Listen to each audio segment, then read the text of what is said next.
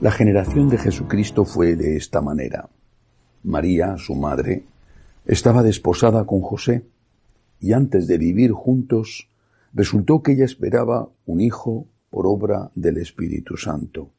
José, su esposo, como era justo y no quería difamarla, decidió repudiarla en privado.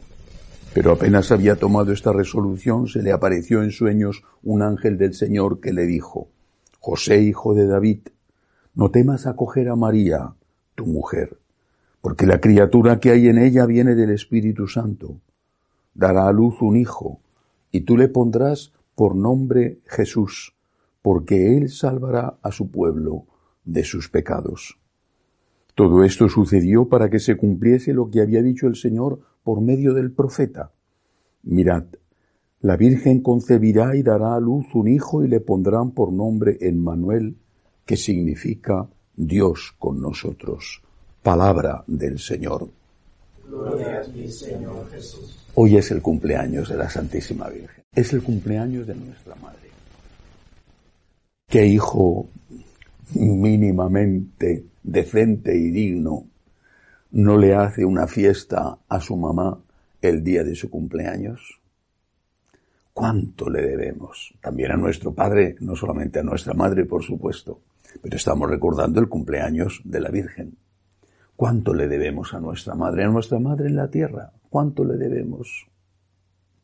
La vida, la vida que nos la ha dado Dios, pero ha sido a través de nuestros padres. Durante nueve meses nos ha protegido, cuidándonos en su vientre. En la época en que yo nací, las mujeres tenían a sus hijos, hoy muchas los matan. Por lo tanto, los que han nacido, han nacido porque sus madres les han amado doblemente el día en que lo concibieron y después decidiendo traerlos al mundo en lugar de matarlos. Le debemos la vida. Pero no solo le debemos la vida, la educación.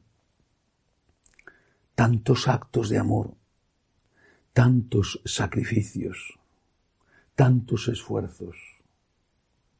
No hay palabras suficientes para expresar el amor que recibimos los hijos de nuestras madres, al menos en la mayoría de los casos.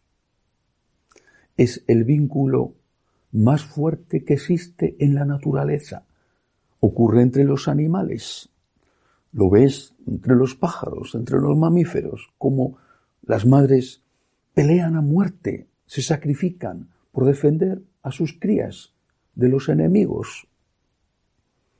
Una madre, aquel que la ha tenido y la ha podido conocer y conservar, es el mayor tesoro que Dios nos ha dado después de la vida y de su misericordia. Por eso, lo normal, lo digno, lo decente, es amar a nuestra madre. No idealizarla pensando que es perfecta, porque nuestra madre es un ser humano como nosotros. Pero sí amarla recordarla cuando ha muerto. Si está viva, cuidarla todo lo que podemos, no más, pero no menos. Y dedicarle todo el cariño que seamos capaces de dedicarle. Y por supuesto, naturalmente, defenderla. Eso es de un bien nacido, decimos en España, porque es de bien nacidos ser agradecidos con la madre en primer lugar también con el padre, que no se pongan celosos los papás. Y si esto lo decimos de nuestra madre en la tierra, ¿acaso no debemos decir lo mismo de nuestra madre del cielo, que es la Santísima Virgen María? Sin ella no habría nacido Jesús. Si su respuesta positiva a la cuestión que le plantea el ángel Gabriel no habría podido tomar carne el Redentor. No se habría llevado a cabo la redención si no hubiera sido por el sí de María. Y no solamente fue un momento de generosidad, sino que después fue una vida entera entregada a su hijo, por supuesto, a su esposo, San José, y a cada uno de nosotros, porque cuidando a Jesús, nos ha cuidado a nosotros. Y después, cuando ya se quedó a cargo de San Juan, que la cuidó mientras ella le cuidaba a él. Y luego, después de la ascensión al asunción al cielo, todo el tiempo cuidando de nosotros.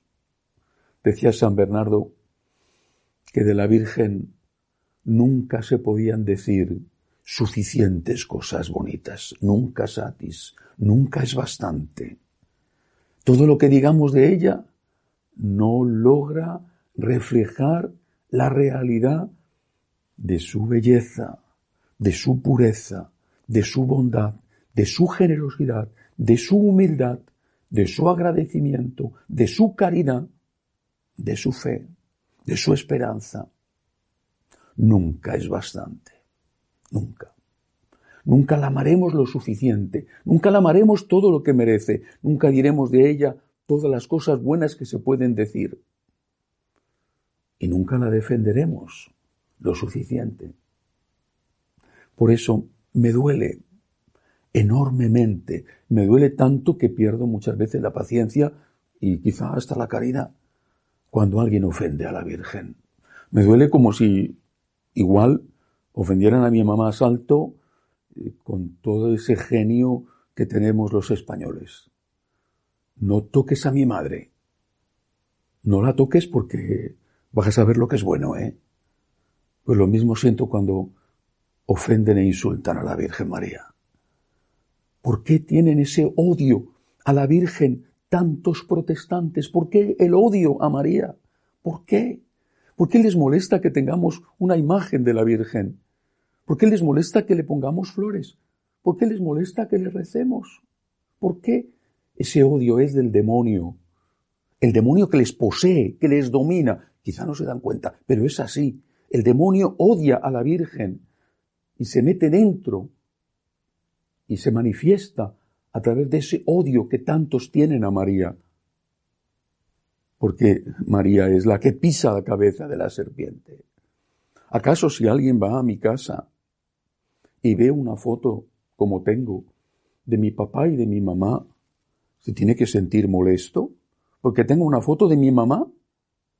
Tengo una foto de mi mamá delante de mi ordenador y tengo una foto de mi papá y de mi mamá en mi casa en un sitio destacado. ¿Alguien tiene que sentirse ofendido y molesto? ¿Alguien tiene que pensar que estoy ofendiendo a Dios o que soy un idólatra? Y cuando voy a Madrid, voy siempre al cementerio donde están mis padres y le llevo un ramo de flores y la dejo allí para que se marchiten. Pero a mi mamá le gustaban las flores. Y ella lo hacía porque en esa tumba está también enterrada mi abuelita. Y lo hacía. ¿Es que acaso soy un idólatra por llevar unas flores a la tumba donde está mi mamá? ¿Es que pienso como un estúpido que mi mamá va a salir a oler las flores? Es un acto de amor a mi mamá.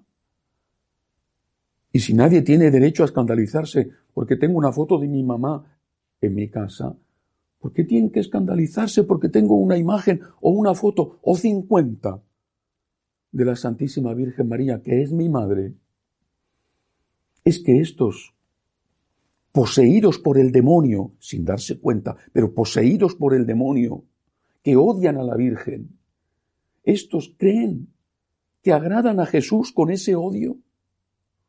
¿Qué tipo de hombre creen que es Cristo? ¿A qué hombre le gusta que insulten a su madre? No conozco a ninguno que sea normal o por lo menos que haya tenido una madre normal. Piensan que dan gloria a Cristo ofendiendo a María. Pero ¿qué tipo de hombre piensan que es Cristo? A mí, cuando alguien ayudaba a mi mamá, especialmente en la época en que necesitó ser ayudada, los últimos años, cuando tenía tanto dolor en los huesos y andaba tan mal y tuvo que sufrir repetidas operaciones las personas que ayudaban a mi mamá. Yo estaba lleno de agradecimiento hacia ellas. Yo estaba lejos, no siempre podía estar a su lado. Esas personas le ayudaban. Qué gratitud sentía Pues lo mismo Jesús. Repito, ¿qué pensamos? ¿Qué piensan que es Cristo? ¿Qué tipo de monstruo creen que es Jesucristo? ¿Qué creen que Jesucristo se alegra de que insulten a su madre? ¿Qué tipo de bestia piensan que es Cristo? ¿Qué blasfemia infinita les hace decir el demonio? Cristo se alegra de que amemos a su madre. Dicen que un santo que amaba mucho a la Virgen, no sé si San Bernardo, un día le dijo a Jesús que estaba preocupado porque la quería tanto que tenía miedo a quererla más que lo que le quería a él. Y Jesús le contestó, no te preocupes. Por mucho que la quieras, nunca la querrás tanto como la quiero yo. Eso es un hombre normal. Y mucho más Jesucristo, que es más que un hombre normal porque es Dios. De María, nunca bastante. Y precisamente el problema, y de verdad es el problema, es que la Iglesia ha abandonado en buena medida el amor a la Virgen, la devoción a la Virgen, la honra a la Virgen, la imitación de la Virgen. Es uno de los peores frutos del posconcilio, la marginación de María. Y con ella empezó todo. Sin ella no nació el Redentor y a ella hay que volver. La iglesia se salvará cuando sea cada vez más mariana, porque entonces será cada vez más cristiana. Pero después de mi enfado, que es que me irrita pensar en las ofensas que tantos le hacen a la Virgen, quiero recordar que hoy es su cumpleaños. Preparemos un regalo a María. Un regalo. Preguntémosle qué quiere. ¿Qué podemos hacer para darle una alegría. Y ella va a contestar. Te lo va a decir. Perdona, pide perdón, da limosna, confiésate, haz más oración, visita a una persona que está sola, porque nada alegra más a una madre que lo que se hace a favor de su hijo, igual que nada alegra más a un hijo que lo que se hace a favor de su madre. Felicidades, María. Tenemos madre y tú tienes hijos. Y así sea.